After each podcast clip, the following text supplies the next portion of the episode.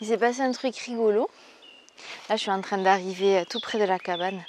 C'est que euh, après mon dernier audio, j'ai remis le dictaphone dans la poche et ma poche voulait plus s'ouvrir.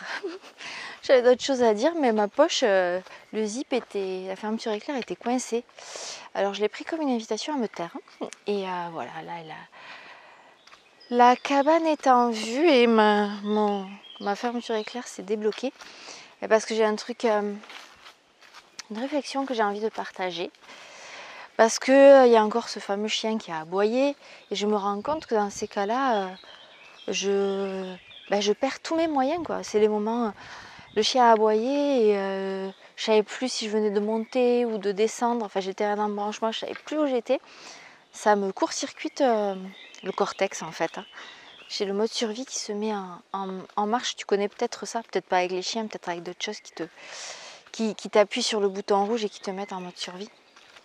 Et en fait, j'ai objectivement euh, aucune raison d'avoir peur des chiens parce que j'ai jamais été mordue par un chien. J'en ai pas le souvenir.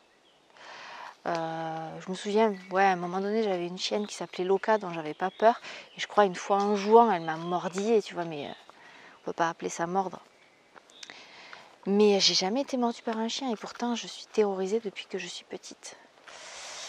Alors en psychanalyse, on a cherché d'où ça vient, etc.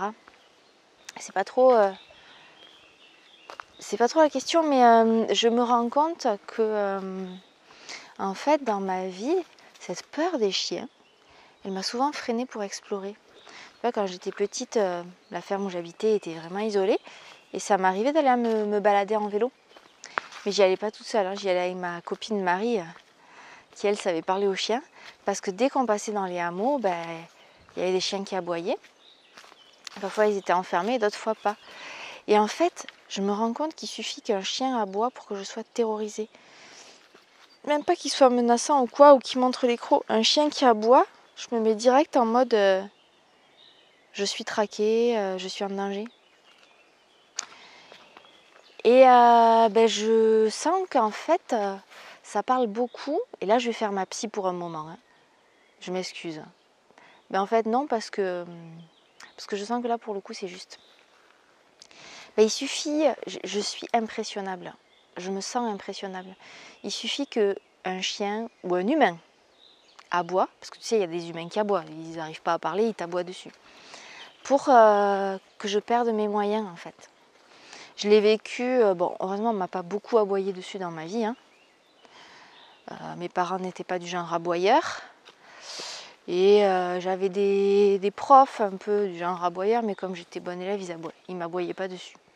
Mais bon, je pense que le fait que je sois une bonne élève, c'était aussi lié à la peur de l'aboiement par les adultes. Et euh, par contre, dans ma vie professionnelle, j'en ai rencontré des aboyeurs.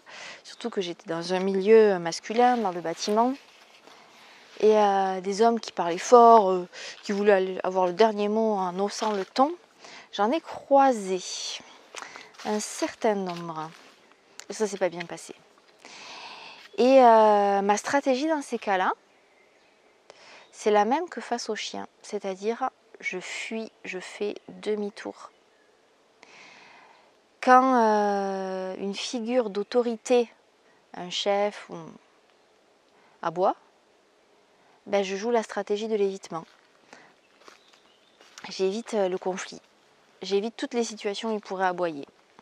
Ou alors je m'enfuis. Et c'est pour ça que j'ai pas mal démissionné euh, dans ma vie d'avant.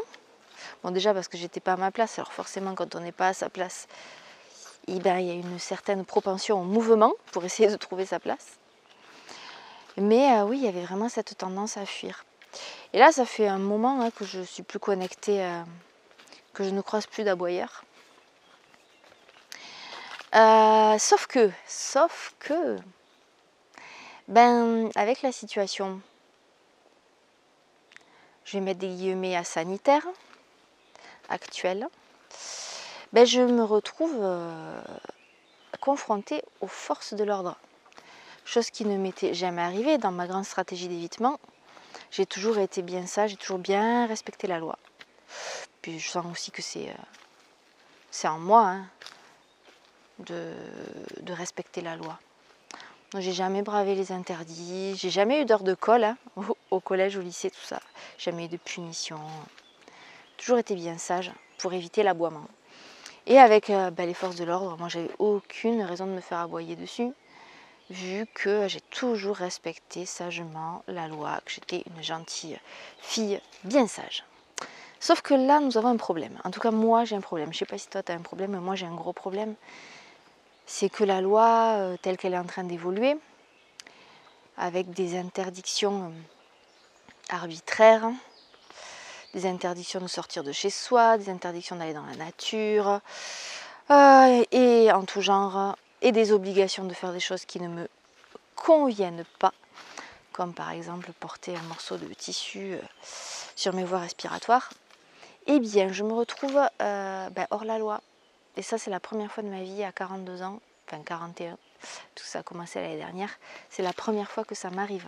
Je me retrouve à avoir peur de croiser un policier ou un gendarme parce que je ne veux pas me soumettre à sa loi. Et qu'en même temps, j'ai aussi très peur qu'il m'aboie dessus. Alors euh, là, je suis dans cette situation euh, pour l'instant d'évitement. Où euh, je fais ça en mode discret, ou alors en mode je suis sûr de moi, euh, voilà, en mode confiance.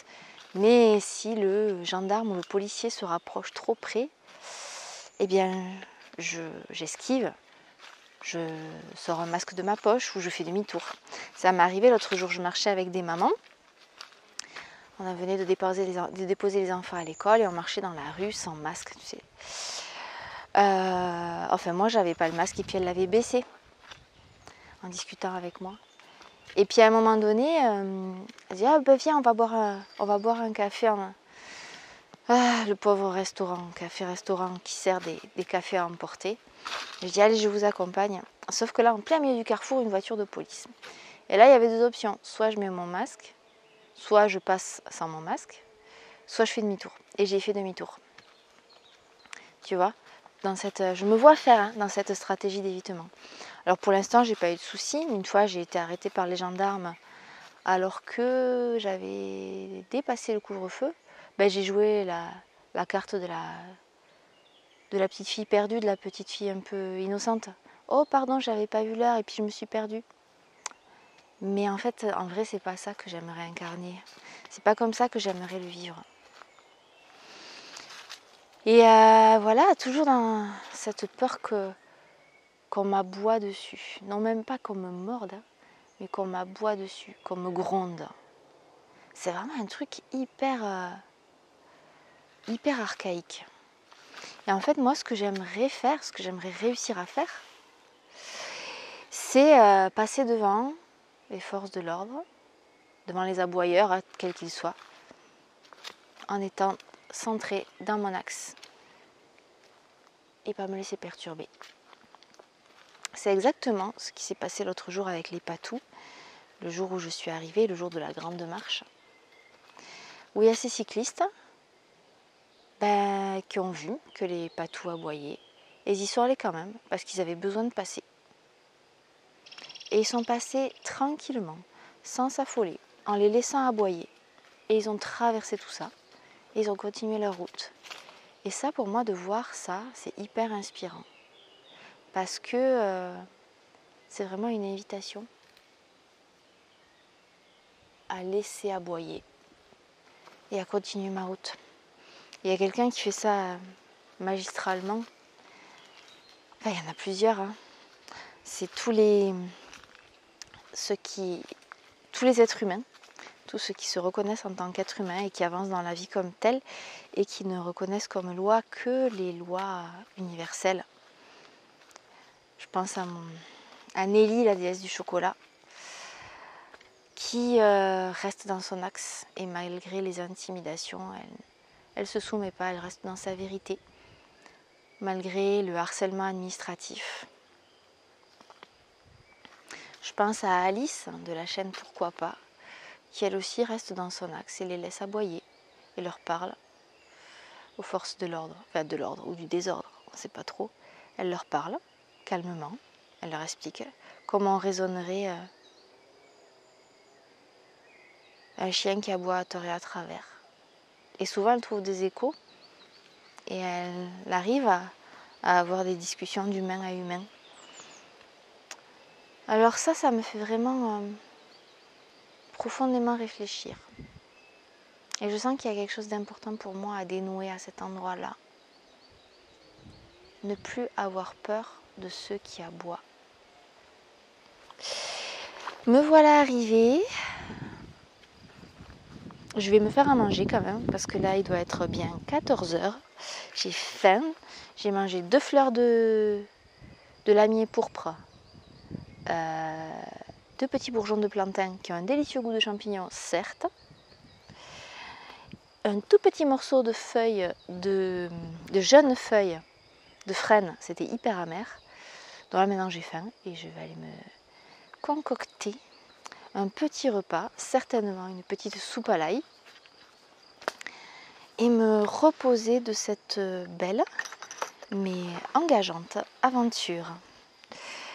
Je te dis à plus tard et je referme le portail sur cette belle note.